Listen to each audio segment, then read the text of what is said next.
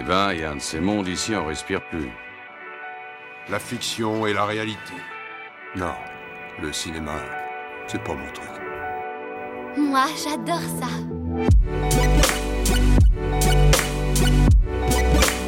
C'est vraiment un navet, ce film. Je trouve bon, moi, ce film.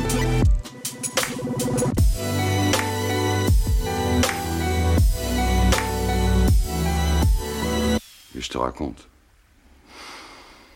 Voyons voir. Bonjour, bonsoir et bienvenue à l'Hôtel Adriano, le podcast où nous vous faisons découvrir ou redécouvrir le cinéma d'animation japonais. Je m'appelle Boris et je vous retrouve comme d'habitude avec Julien, mon comparse de l'autre côté de l'écran. Comment va? Eh ben ça va très bien aujourd'hui. En plus, on parle de chat, donc euh, je suis aux anges.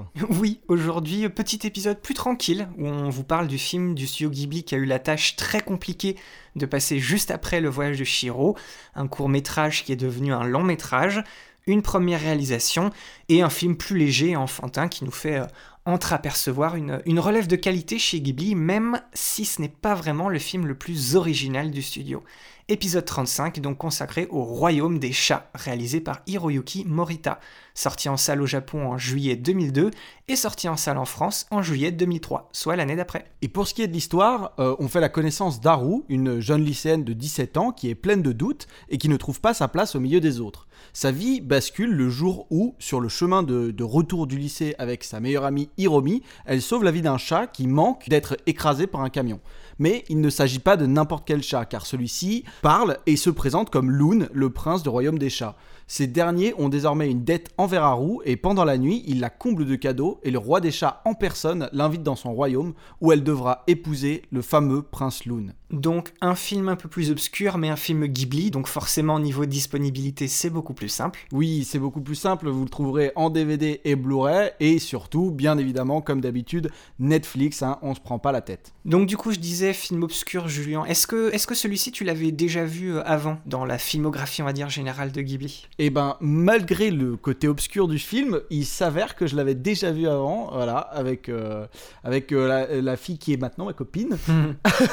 Mais à l'époque on l'était pas encore, ça a été un peu notre, notre, voilà, notre film de rencontre on va dire. Ah bah en connaissant l'histoire en plus c'est très mignon. Voilà, et du coup je l'avais déjà vu avant, et, et toi tu l'avais déjà vu avant Boris? Oui, je l'ai vu, je l'ai vu qu'une fois quand j'ai fait ma, ma, grande session il y a un petit bout de temps maintenant où j'avais justement décidé de vraiment rattraper tout le catalogue Ghibli. Donc oui, je l'avais vu, mais une seule fois et tu vas vite comprendre pourquoi. Ok, bah oui, oui, justement, t'as dit, euh, bon, t'as, as, on va dire, abordé euh, rapidement le fait dans, la, dans l'introduction de, de l'épisode que c'était pas le film le plus original du studio. Bah du coup, j'aimerais bien avoir ton avis sur le film avant de donner le mien. C'est ça en fait, c'est, c'est un peu triste parce qu'avec le Royaume des chats, je trouve qu'il n'y a pas il n'y a, y a, pas vraiment énormément de choses à dire. Il n'est pas, il est pas mauvais ou mal fait.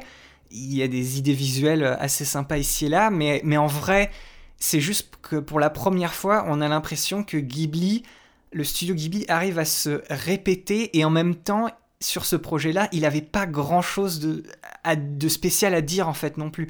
On verra dans le futur qu'il y, y, a un film du studio Ghibli que moi je considère être vraiment raté et même tout simplement mauvais.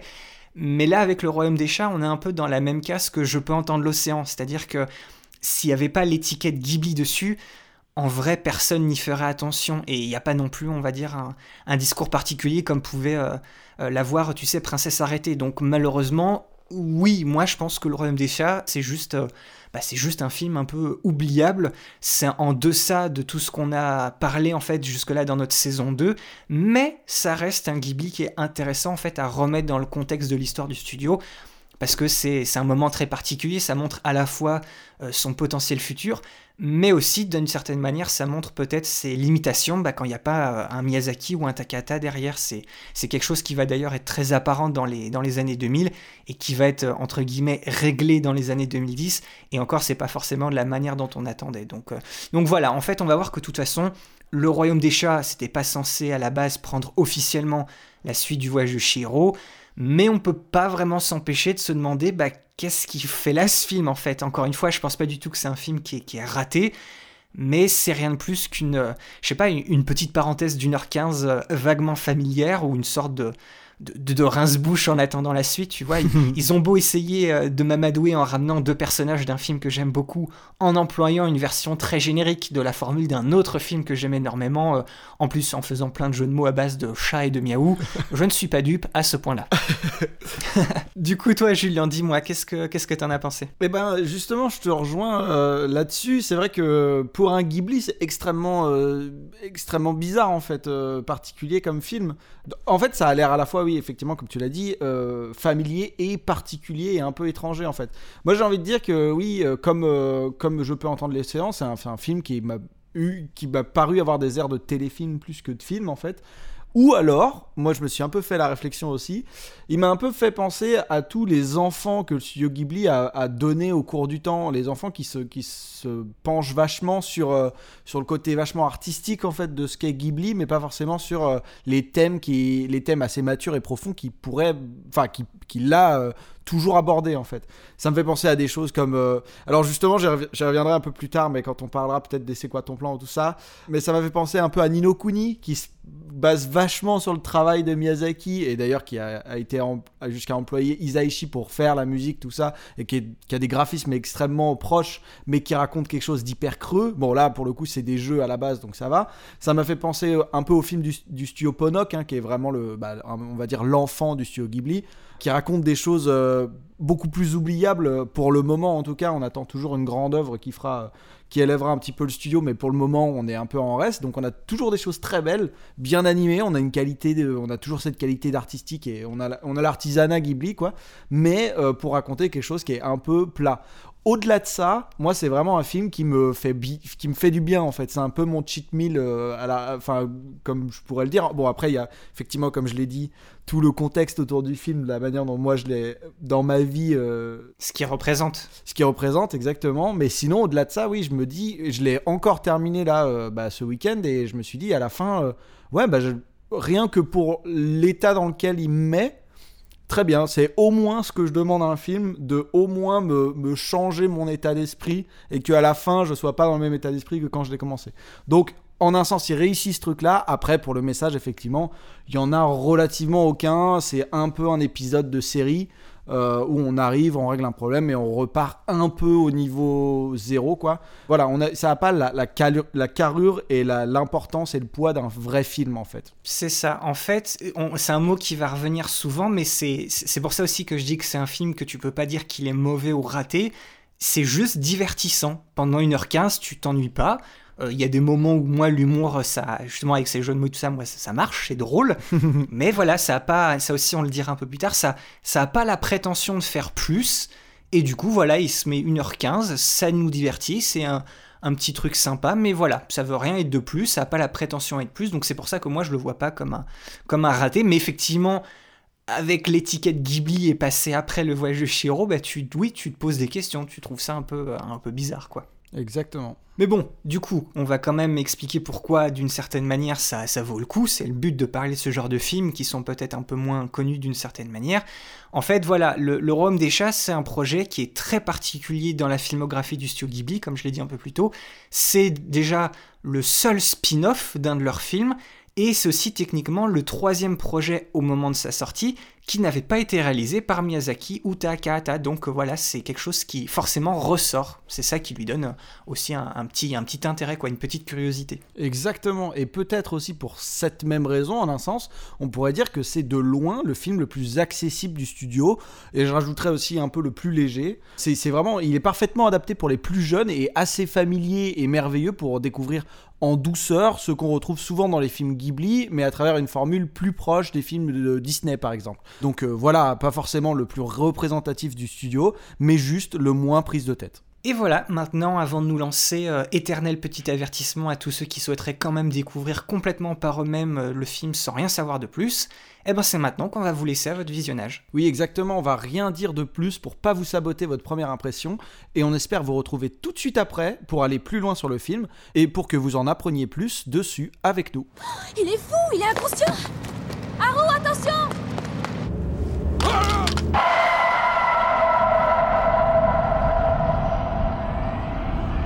Génial, tu as réussi.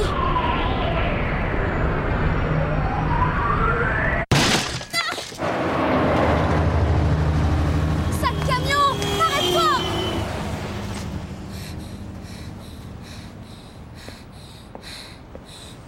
Le chat, comment va-t-il?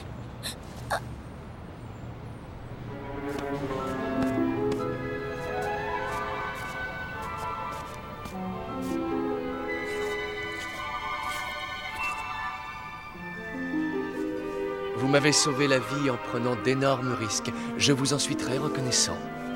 J'espère que vous n'êtes pas blessé. À présent, je vous prie de m'excuser, je dois m'en aller. Je reviendrai vous exprimer ma gratitude. Non, ne prenez pas cette peine.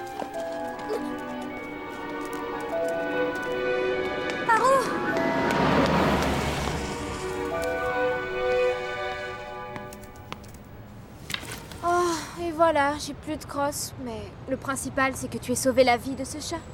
Tu as vu ça? Hein? Il s'est penché pour saluer. Haru, tu te serais pas cogné la tête? Alors, pour remettre le film dans son contexte, on retrouve le studio Ghibli à la toute fin des années 90, en 1999 précisément, au moment où un parc d'attractions local demande au studio de leur créer un court métrage de 20 minutes maximum autour du thème des chats. Miyazaki à la base est très partant, mais il impose le fait de reprendre les personnages félins de Si tu tends l'oreille, hein, le film de Yoshifumi Kondo, sorti en 1995 comme ceux du Baron et de Muta. Il contacte donc l'auteur du manga qui avait inspiré Kondo pour son film, Aoi Hiragi, pour qu'elle écrive une nouvelle histoire qui servira de base pour ce court métrage. Le résultat devient un nouveau manga intitulé Le Chat Baron, publié en 2002. Par contre, l'histoire qu'elle a développée est beaucoup trop longue par rapport à ce qui avait été initialement convenu, et entre-temps, le parc d'attractions euh, retire tout simplement sa demande pour cause de soucis économiques. Mais comme ce projet avait été accepté et adopté au sein du studio, eh ben, l'adaptation de ce nouveau manga devient alors le projet d'un moyen métrage d'environ 45 minutes, destiné à une sortie directe en vidéo pour pas mettre trop de pression sur les épaules du futur réalisateur. Oui, à ce moment-là, le succès de Princesse Mononoke et surtout celui du voyage Chihiro ont conforté le studio financièrement et publiquement. Du coup, Miyazaki et Takahata souhaitent continuer l'effort de trouver leur relève dans la nouvelle génération formée au studio. Un effort, on vous le rappelle, qui avait été euh, avorté dès 1989 sur Kiki la petite sorcière, puisque Miyazaki avait été obligé de prendre les rênes sur ce film, mais un effort qui avait été surtout coupé court à cause de la tragique disparition de Yoshifumi Kondo en 1998, sur qui Miyazaki avait fondé euh, tant d'espoir. Donc voilà, Miyazaki monte cette nouvelle adaptation avec pour objectif eh ben, de donner une chance, encore une fois, à de jeunes talents. Ça fait un petit bout de temps maintenant qu'il y a des cours de mise en scène qui sont donnés au sein du studio Ghibli, mais à ce moment-là, il n'y a encore aucun candidat qui se détache vraiment euh, immédiatement du lot. Mais c'est finalement Takahata qui va proposer euh, Hiroyuki Morita pour le poste de réalisateur. Et Morita, c'est un animateur clé qui a commencé sa carrière sur Akira avant de travailler sur bon nombre de films qu'on a évoqués tout au long de notre première saison, à savoir Kiki la petite sorcière en 1989, Rujin Z en 1991, l'anthologie Memories en 1995, Perfect Blue en 1998 et Mes voisins les Yamada en 99. C'est d'ailleurs sur ce dernier film que Takahata l'a repéré grâce à la grande sensibilité dont il avait fait preuve dans ses dessins clés. Et donc voilà, Morita, il se rend bien compte de l'incroyable opportunité qu'on lui présente et du coup il accepte de réaliser tout simplement son premier film. Hiroyuki Morita se lance donc dans la réalisation d'un long storyboard en reprenant tout le manga de Aoi Hiragi qu'il termine après 6 mois de travail en ayant dessiné plus de 525 pages. En découvrant ses croquis, le producteur Toshio Suzuki est très impressionné et décide de transformer le moyen en long métrage pour que Morita puisse réaliser une œuvre d'ampleur. Morita s'est retrouvé d'un coup à la tête d'une équipe de presque 400 personnes et s'est vite rendu compte qu'il représente un label et que de lourdes responsabilités reposent maintenant sur lui. Donc voilà, aux, premières difficultés rencontrées, il pense pas vraiment être à la hauteur et il regrette un peu son choix. Il avait eu particulièrement euh, beaucoup de mal à capturer dans son adaptation euh, l'esprit de shoujo. Donc oui, les shoujo, on vous rappelle, c'est c'est les mangas destinés aux jeunes filles. Et puis surtout, Morita, il avait pas mal tâtonné, il avait fait des erreurs euh, ici et là tout au long des trois années que lui ont pris ce projet. Mais son équipe l'ayant soutenu, le Royaume des Chats voit finalement le jour dans les salles japonaises le 20 juillet 2002. Vu qu'il ne fait qu'une heure 15 et qu'il n'a pas la même ambition que les précédentes réalisations de Ghibli, il est projeté avec le second épisode des Ghiblis. Les Ghiblis, c'est une collection de, sketchs qui mettent en scène en fait les, les, employés du studio Ghibli, soit dans des situations comiques ou soit dans des situations un peu plus euh, terre à terre. Mais comme la machine Ghibli est très bien huilée, surtout au niveau de la promotion, le Royaume des Chats surfe sur la vague du voyage de Chihiro et devient le succès de l'été 2002 au Japon et rentre dans ses frais grâce au lot de produits dérivés habituels en plus des entrées en salle pour devenir le septième plus gros succès de 2002 au Japon. Et Cocorico, la France est une nouvelle fois privilégiée puisque nous sommes le premier pays hors Asie à bénéficier d'une sortie en salle un an plus tard, quasiment jour pour jour, le 30 juillet 2003. Il sort en plein milieu des vacances scolaires et arrive à attirer un demi-million de spectateurs. Alors, ça a beau être trois fois moins que le voyage de Shiro, mais ça reste un score tout à fait honorable pour de l'animation japonaise hors Miyazaki. On sent bien en fait qu'à ce moment-là, l'étiquette Ghibli c'est devenu euh, maintenant un, gage de qualité auprès d'un public, et ben tout simplement de plus en plus large. Et maintenant, il est temps de s'attaquer au fond, à savoir l'histoire et les thématiques du film. Le Royaume des Chats, ça reste une sorte d'ovni dans la, production du studio Ghibli. Un peu de la même manière, mais dans un style totalement différent que le téléfilm Je peux entendre l'océan. Oui, on vous l'a dit dans l'intro, à ce jour, c'est le seul spin-off de Ghibli et le troisième projet qui n'a pas été réalisé par Miyazaki ou Takahata, justement après le téléfilm Je peux entendre l'océan, et le film Si tu tends l'oreille, réalisé par Yoshifumi Kondo, dont euh, Morita a récupéré certains personnages. Et aussi, c'est une première réalisation, ce qui montre encore une fois la volonté de Ghibli eh ben, de parier sur la prochaine génération d'animateurs du studio. Mais par contre, il n'est pas, pas question de remplacer Miyazaki ou Takahata, de, toute façon, c'est juste impossible. Mais voilà, le fait est que ce film arrive juste après le succès colossal du voyage de Shihiro. Miyazaki a annoncé encore une fois prendre sa retraite, du coup, tout le monde attendait ce nouveau projet avec une certaine impatience pour voir à quoi allait ressembler la suite chez Ghibli. Et c'est peut-être là que le choix de choisir quelqu'un comme Morita est assez malin, puisque il ne joue tout simplement pas dans la même cour que Miyazaki et Takahata, et donc il a fait en sorte que son film évite toute comparaison facile. Il a compris qu'il devait être lui-même et ne pas chercher à les imiter, un peu comme son héroïne dans le film. Voilà, on reste dans un film typique du studio où il y a des éléments fantastiques qui cohabitent avec des scènes qui racontent le quotidien de personnes très ordinaires. Le film nous plonge dans le passage de notre héroïne Haru de l'enfance à l'âge adulte à travers euh, sa recherche d'un endroit où elle pourrait s'épanouir et se sentir à sa place.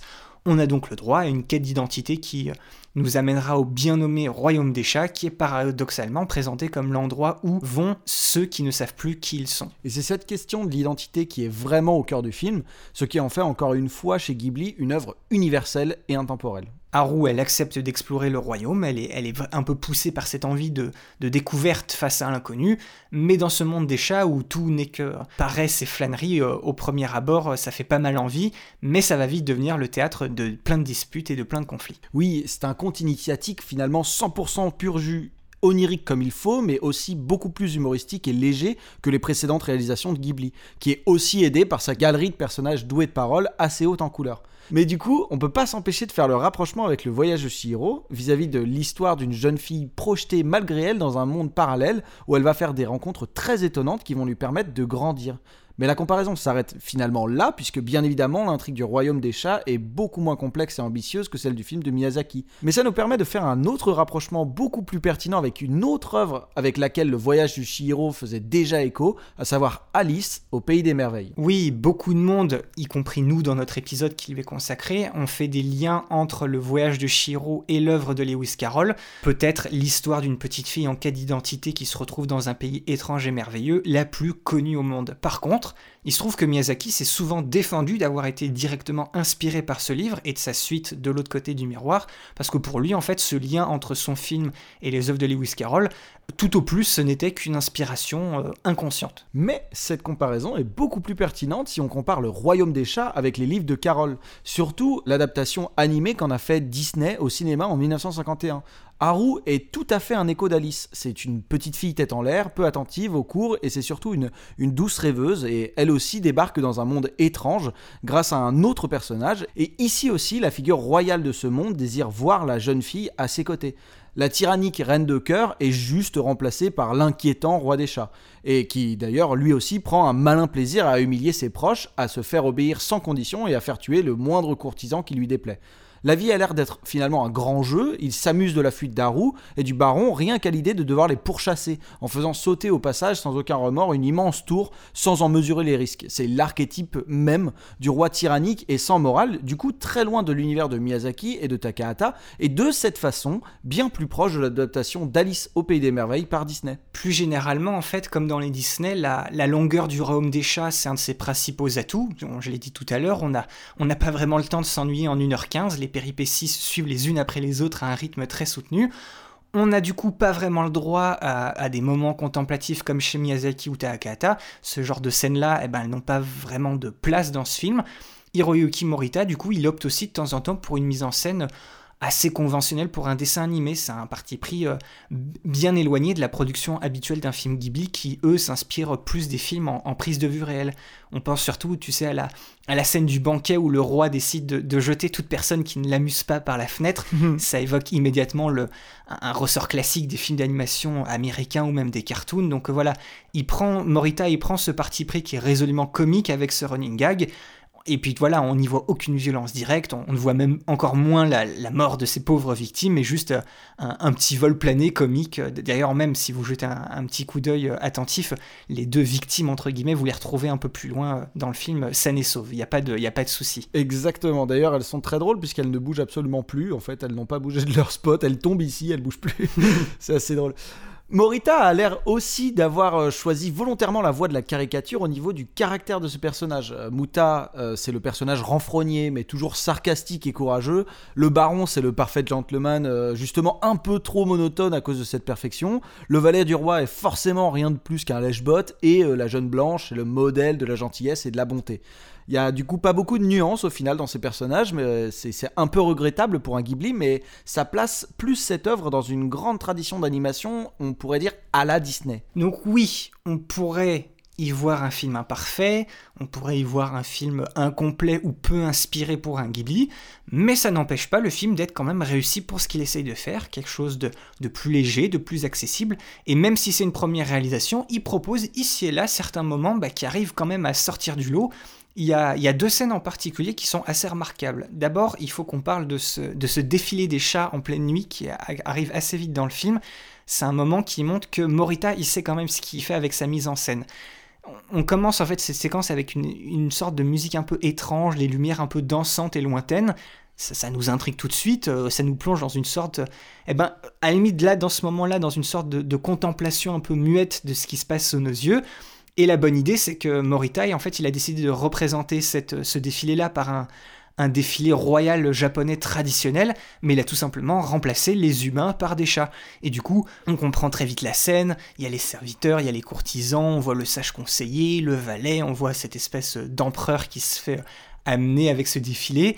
Mais du coup, cette transposition dans le monde animalier, elle reste quand même assez surprenante et même assez cocasse, surtout quand tu ajoutes cette, cette petite touche d'humour euh, sympa qui, moi, m'a fait pas mal rire. C'est que tu vois que le roi, il est accompagné par des chats, mais le pelage de ces chats, ça ressemble juste à, des costards de garde du corps, et puis ils, se comportent de la même manière. Donc euh, voilà, ce, mini-moment, en fait, ça nous plonge dans le même état un peu de dépètement et de surprise carou, sans vraiment nous dépayser complètement, et ça reste, ça reste quelque chose euh, assez difficile à atteindre pour un metteur en scène qui, bah, qui commence, c'est son premier film, et voilà, il arrive quand même à trouver une petite idée ici et là qui, qui à mon à mon humble avis, sont quand même euh, réussis. Oui, d'ailleurs, dans cette scène, j'aime beaucoup le fait qu'il ait aussi mis des vrais chats, enfin, entre guillemets, des vrais chats qui sont sauvages et qui, eux aussi, euh, sont aussi hébétés que nous euh, par rapport à ce fameux défilé en fait. Et qui se font jarter justement par les chats gardes du corps. Et qui se font jarter par les costards, par, les, par les chats costards.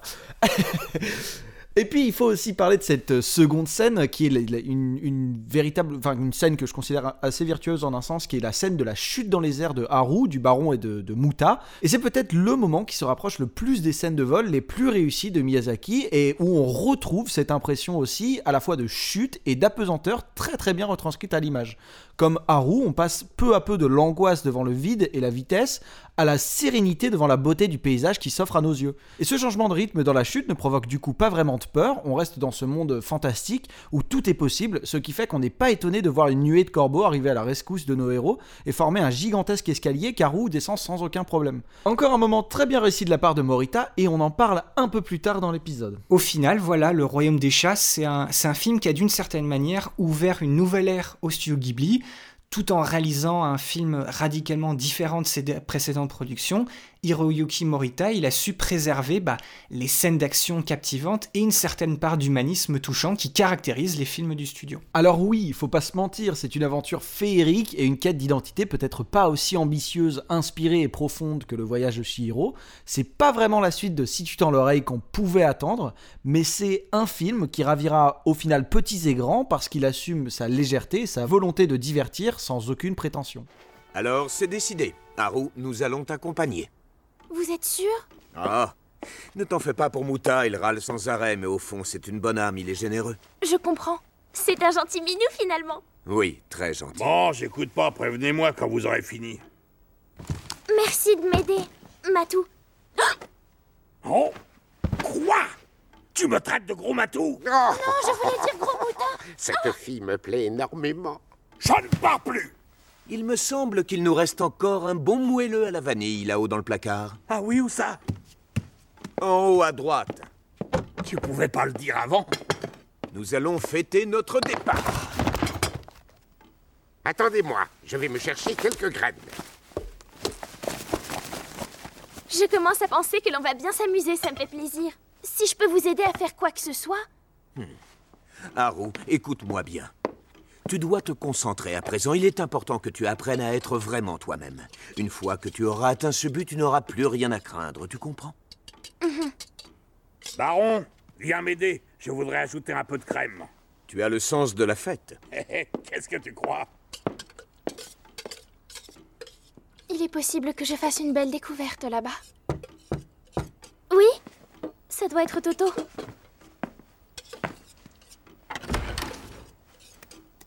Je viens vous chercher comme prévu, mademoiselle. Le messager. Non Ah, Qu'est-ce que c'est? Ah, ah, Non d'un chat Après le fond, parlons un peu de la forme, à savoir l'esthétique et la réalisation du film. Hiroyuki Morita, il s'est peut-être montré un peu trop souvent, on va dire, timoré dans ses choix de mise en scène, comme s'il avait eu peur de trop en faire ou d'en faire pas assez.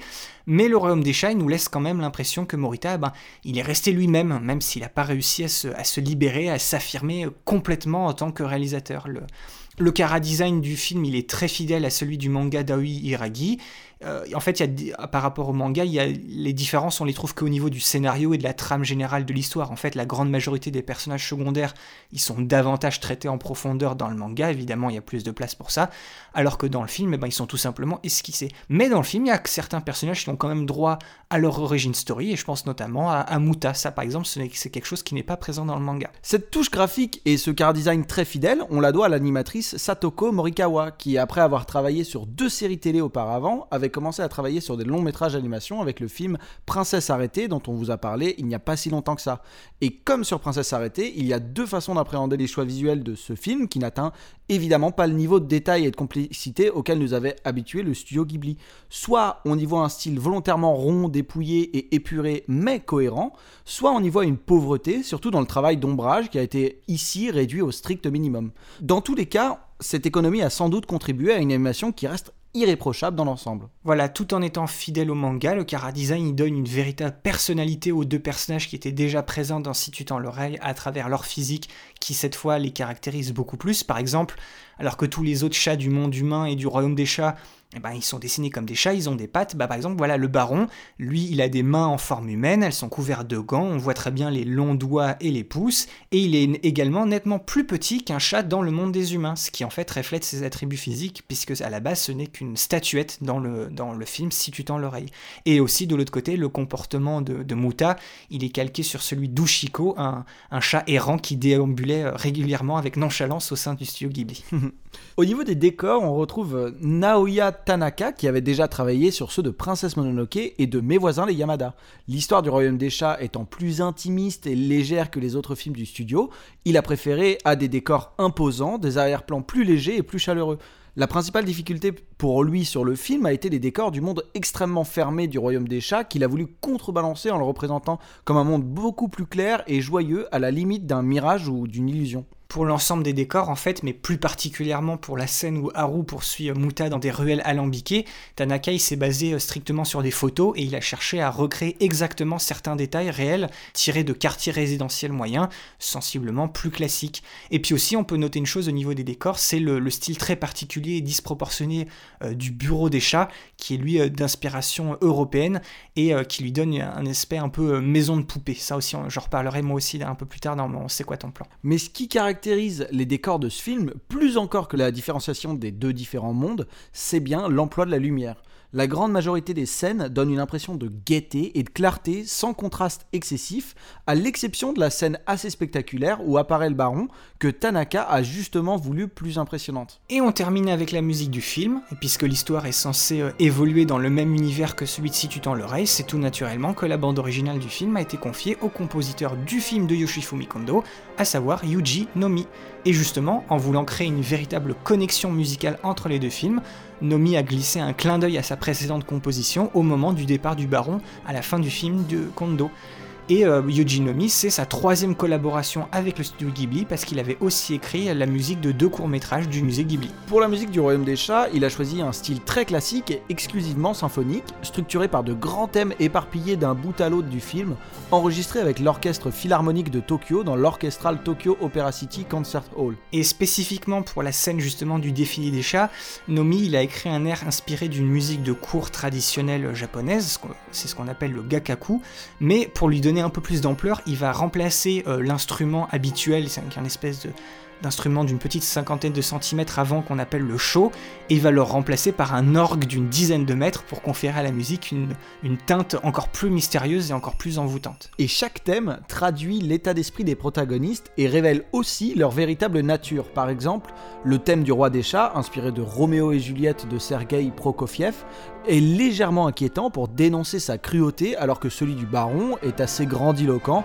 en accord avec le style plein de panache du héros. En plus de caractériser les personnages, la bande originale semble avoir été créée dans le souci de souligner l'action sur l'écran, comme dans les dessins animés occidentaux, ce qui confirme encore une fois le feeling Disney qu'on évoquait un peu plus tôt. Et puis pour finir avec la musique, c'est en fait c'est en parlant avec ses collaborateurs que le réalisateur Hiroyuki Morita a choisi de confier le thème de fin du film à Ayano Tsuji, une artiste auteur-compositrice-interprète très populaire au Japon qui s'accompagne très souvent avec du ukulélé. Pendant la création du film, Morita avait choisi de rencontrer les membres des différents départements de Ghibli et de beaucoup discuter avec les techniciens de l'animation et des décors. Et au fil de ces conversations, ils sont arrivés à, parler de leurs chansons préférées et le nom d'Ayano Tsuji revenait beaucoup. Et par curiosité, Morita s'est mis à écouter ses disques et il a beaucoup apprécié la musique simple et réconfortante du ukulélé, associée aux paroles réalistes et terre à terre des chansons qu'il écoutait tout en dessinant le storyboard ou en vérifiant les dessins. Ce qui fait qu'il a tout naturellement pensé à elle pour le thème principal du film. Voilà, euh, Morita ne voulait pas de balade, mais bien une chanson euh, rythmée puisée directement dans l'univers musical de Tsuji, ce qui a donné naissance à, ce thème chanté euh, à la fin du film par Tsuji qui s'intitule Kaze Ninaru, c'est-à-dire devenir le vent. Et que je dois dire que j'apprécie beaucoup et qui ferme le film avec un très très bon feeling. On vous a tout dit, du coup c'est parti pour le C'est quoi ton plan? Alors comme d'habitude, chacun de nous a choisi un plan qu'il a marqué pour une raison ou pour une autre, et on en discute tout simplement. Et si vous voulez les retrouver, ces plans, ça se passe sous les posts Facebook et Twitter de l'épisode. Alors Boris, je pense qu'on va commencer par toi, parce que je crois que ton plan se situe avant le mien. Alors Boris, c'est quoi ton plan? Alors pour moi, c'est quoi ton plan J'ai cette fois, j'ai hésité en fait entre deux plans qui chacun à leur manière allaient me servir pour illustrer le, seul vrai problème que j'ai eu avec le film, c'est-à-dire euh, les, opportunités manquées pour rendre le film un, tout petit peu plus intéressant et singulier et en fait, au lieu de choisir le plan qui montre justement le, manque d'originalité et de subtilité qui est inhérent au royaume des chats, j'ai préféré euh, prendre le plan qui symbolise un peu plus cette idée de bah, justement d'opportunités manquées et d'idées sous-exploitées. Donc euh, mon plan, ça se passe à 22 minutes 54, c'est au moment où Haru a suivi justement Muta à travers toute la ville pour finalement arriver au bureau des chats. Et là, on débarque dans un lieu qui est très étrange. Il ressemble ni à la ville où se passe le film, ni au royaume des chats euh, en lui-même.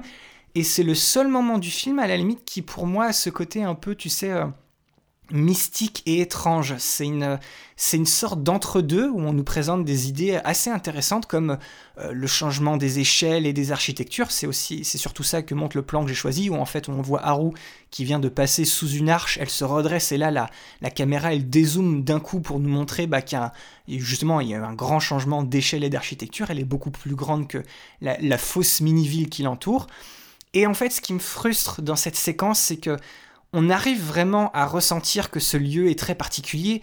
Tu as ce mini passage avec les, jeux de lumière quand le soleil se couche, c'est là où réside le baron et tu dis que c'est un personnage qui est important, mais On ne saura jamais rien de plus sur cet endroit et on n'y reviendra jamais. Le film, il arrive à te construire cette ambiance particulière, il te propose ses choix visuels pour te dire qu'au final, en gros, bah, ça sert à rien. Tout pouvait indiquer, par exemple, que ça pouvait être l'endroit euh, qui symbolisait la, frontière entre le monde réel et le monde des chats, comme une sorte, euh, je sais pas moi, de, douane, de, nexus ou de gare, ou enfin, je sais pas. Ou en fait, voilà, d'un lieu d'importance quelconque. Mais non, le royaume des chats, euh, le vrai royaume des chats, il se trouve dans une dimension parallèle qu'on accède via des portails magiques bidons. Au-dessus, tenez-vous bien, de cinq petits lacs ou de gros étangs en forme de pattes de chat. voilà, ça c'était mon second plan. Et le problème que j'ai avec ça, c'est que c'est justement c'est ce manque cruel de subtilité. Et même si c'est pas du jeu, je m'en fous. Je compare ça avec le même concept du dans le voyage de Shiro et l'idée du, bah, de, de ce parc à thème qui fait le pont entre les deux mondes, hmm. parce que là aussi, tu as un lieu très singulier qui en plus te permet d'être thématiquement cohérent et symbolique, mais faut croire que non, c'est trop compliqué de relier les deux bouts, et c'est ça qui est vraiment très frustrant. Tu as le lieu qui est créé, il est mis en place, il a l'air d'être très travaillé et d'avoir une signification particulière dans le récit, et au final, bah c'est juste la maison de vacances d'un personnage et de ses potes. Tu vois, bon, j'exagère peut-être un peu, mais, mais on n'est pas loin. Pour moi, le bureau des chats, c'est juste le symbole du potentiel gâché du film. Il y a des idées, mais le manque d'ambition et la durée du film, bah, ils sont passés par là et on doit se contenter bah, d'une course-poursuite de chats à travers des portails magiques. C'est dommage, c'est divertissant, certes, mais c'est dommage quand même. D'autant plus que euh, tout ce qui se passe avant son arrivée ici, c'est-à-dire toute la scène où elle, elle suit Mouta, le, gros chat, à travers la ville qu'il a, fait passer à travers euh, voilà plein de petits euh, plein de petites ruelles qu'on a l'impression que personne n'emprunte et tout ça pour arriver au final ici dans ce bah voilà ce non-lieu. Hein, je reviens toujours dans ma théorie. Mais euh, j'ai trouvé ce, justement ce passage-là, bah, du coup, encore une fois, très proche de, Si tu tends l'oreille, mais euh, extrêmement bien maîtrisé aussi au niveau du rythme, au niveau de tout ça, et au niveau de, euh, voilà, on force un peu le, la curiosité et le, on crée un espace. Et au final, oui, effectivement, cet espace a aucun poids dans, à part le fait de trouver le baron, mais cet espace est très travaillé, enfin très travaillé, oui, il a un vrai intérêt, un réel intérêt artistique et voilà, au niveau, nous, il, force notre curiosité, mais au-delà de ça, il a, dans l'intrigue globale du film, il sert à rien, oui, effectivement. Et, euh, mais ça, c'est le problème avec euh, beaucoup de choses, il y a, il y, a, il y a, pas mal de pans de l'histoire qui ont l'air d'avoir été euh, un peu trop mis de côté. Et je suis d'accord avec toi. C'est ça, en fait, c'est encore une fois, c'est problématique, parce que voilà, c'était censé être un court métrage, on le rallonge en moyen métrage, on te dit finalement, ok, tu peux faire un long métrage, mais quand même, on brique ça à 1h15, et du coup, ouais, tu peux, tu peux rien faire, ce, genre de choses qui font un peu le, le, sel des films Ghibli, justement, on en parlait, ces moments de, de contemplation où on fait une pause, où on observe, on se pose des questions. Eh ben, tu vois, c'est pour moi c'est ça c'est le seul moment. Il y a même ce, plan un peu plus tard tu sais quand il bah, quand Haru arrive dans le royaume des chats tu sais ils sont dans un dans un espèce de brouillard. Mhm. le brouillard disparaît à ce plan large sur le château du royaume des chats et on coupe genre tout de suite après et pareil et ces moments là en fait je pense que c'est ça ces moments là m'ont manqué.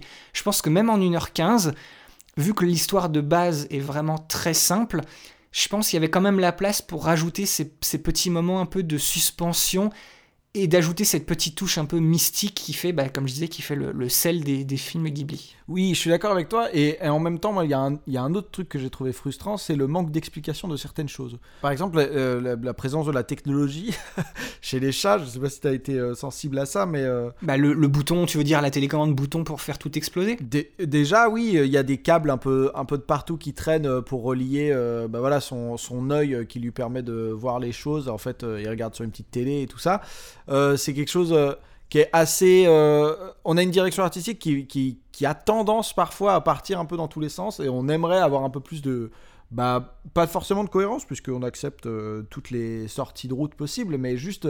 On, sentait une, une, un, univers, un, ouais, un aspect fantastique plus euh, solide, bien plus solide chez Miyazaki.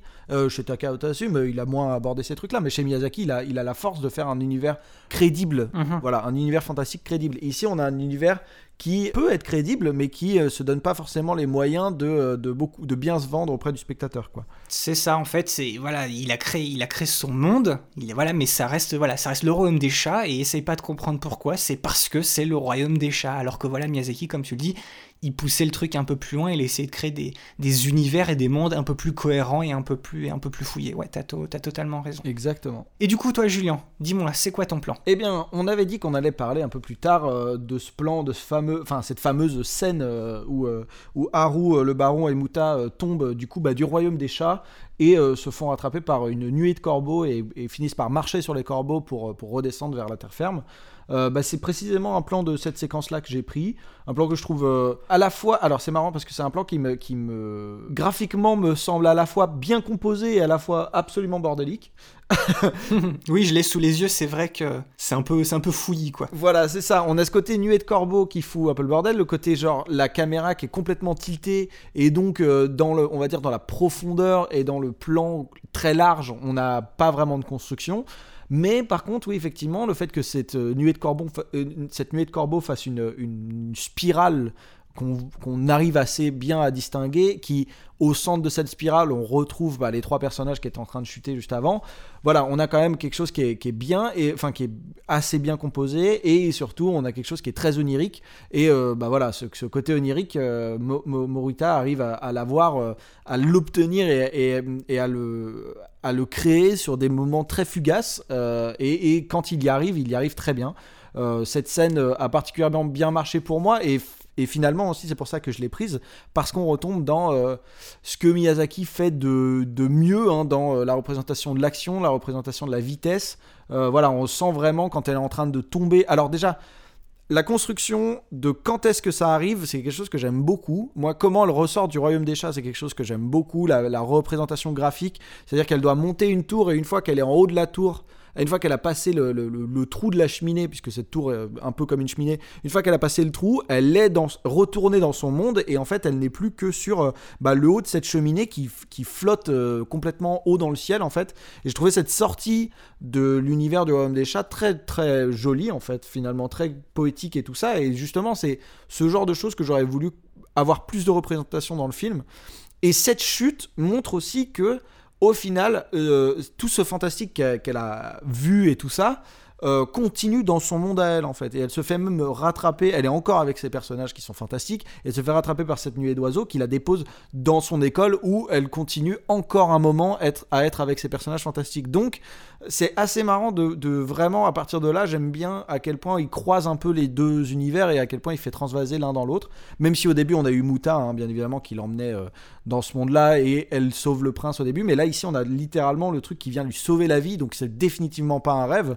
Voilà, elle est comme ça, euh, elle vient euh, bah, finir ce truc-là. Et au final, moi, je trouve que à partir de là, j'adore ce film en fait. Ce que ce film me donne, il me lance un peu sur un, un, un aspect un peu comme à la fin de Cagliostro où on n'a pas vraiment envie que ça s'arrête, même si définitivement je préfère Cagliostro, hein, le château de Cagliostro, c'est clair. Évidemment. Mais on a ce côté, euh, on a ce côté vraiment, euh, voilà, euh, au final, on, on s'est lié d'amitié avec ces gens et puis ces bons enfants et on en reprendrait bien un, un- un petit morceau en fait. C'est ça, c'est c'est presque le, ce moment-là, cette fin en fait, de cette fin de film, c'est presque le moment le plus Ghibli du film en fait. Exactement. Et c'est et c'est là en fait, qui- et ça rejoint un peu ma, ma frustration.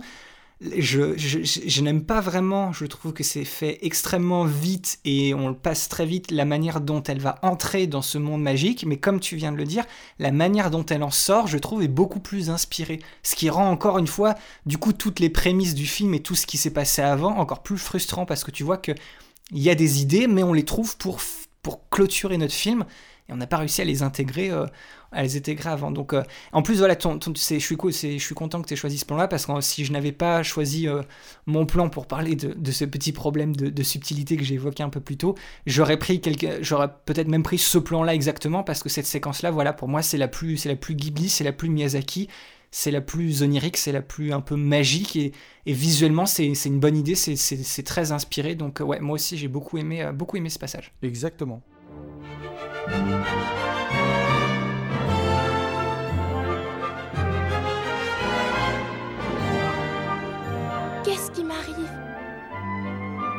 Il se passe quelque chose d'étrange en moi. Ce n'est pas si mal, la vie de chat. Non, Haru. Garde ton identité. Tu dois rester toi-même. Ne t'égare pas.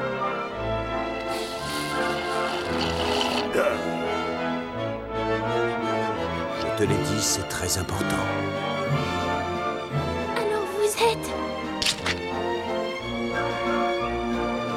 Arrêtez cette musique immédiatement Mon instinct me dit qu'il se trame quelque chose. Toi, l'invité miasqué, qui es-tu donc? Il est vrai que je ne me suis pas présenté, toutes mes excuses. Vous n'avez absolument rien à craindre de moi.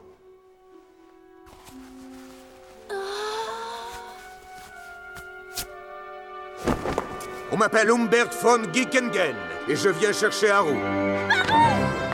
Oh, serait-ce Possible Non, jamais Garde, attrapez-le Et Eh bien voilà, cet épisode sur le royaume des chats d'Hiroyuki Morita touche maintenant à sa fin. On espère que ça vous a plu et avoir éveillé votre curiosité pour découvrir ou redécouvrir ce film. Un peu mal aimé des fans du studio Ghibli à cause de son ton plus léger et de son manque d'ambition après un incroyable voyage de Shiro, le Royaume des Chats, ça reste un, divertissement tout à fait honnête qui nous montre que eh ben, qu'être soi-même et puiser dans notre vie quotidienne, eh ben, ça peut aussi nous rendre heureux tant qu'on fait preuve de bonne volonté. Donc vous l'aurez compris, on vous le recommande quand même. hein. Euh, Allez le voir, c'est vraiment un bon visionnage. Et comme toujours, vous avez notre Gmail et nos liens Facebook et Twitter dans la description de l'épisode. Si vous voulez nous suivre, nous dire bonjour, nous faire vos retours ou encore mieux continuer la discussion autour du film, c'est par là-bas que ça se passe. De la même manière, si vous aussi vous voulez jouer au, jeu du C'est quoi ton plan, n'hésitez surtout pas à partager sous les posts Facebook et Twitter de l'épisode eh ben, votre plan, votre scène favorite, et avec une capture d'écran, c'est encore mieux. On est toujours de toute façon très curieux avec Julien de voir ce, que, ce qui vous marque dans les films qu'on vous propose avec notre émission, et encore plus quand c'est des films, voilà, c'est dans l'écran Ghibli, mais c'est un peu moins connu, donc du coup ça pousse à la curiosité, peut-être que vous aussi vous en retrouverez euh, un, un ou deux petits moments qui, bah, qui, voilà, qui va vous marquer et que vous aurez envie de partager. Exactement. Et puis on compte toujours sur vous hein, pour partager l'émission autour de vous. Que vous soyez des habitués ou que vous nous découvriez tout juste, le bouche à oreille, une note et un petit commentaire sur votre app de podcast favorite ou encore le partage de nos liens PodCloud et Spotify, tout ça, ça nous aide beaucoup à faire découvrir notre émission. Un grand merci à vous d'avance, c'est super important pour nous. Encore merci d'avoir tendu une oreille ou deux, et on se retrouve dans deux semaines pour un film très particulier, je le dis tout de suite, moi j'ai énormément hâte d'en parler. C'est un projet 100% musical qui va croiser la science-fiction et le monde de l'industrie du disque pour illustrer un album pilier de la musique électronique des années 2000 et qui va offrir à son duo français un succès et une reconnaissance internationale. On parlera de tout ça la prochaine fois dans notre épisode sur Interstellar 5555, The Story of the Secret Star System. À la prochaine donc et ciao bye. Salut tout le monde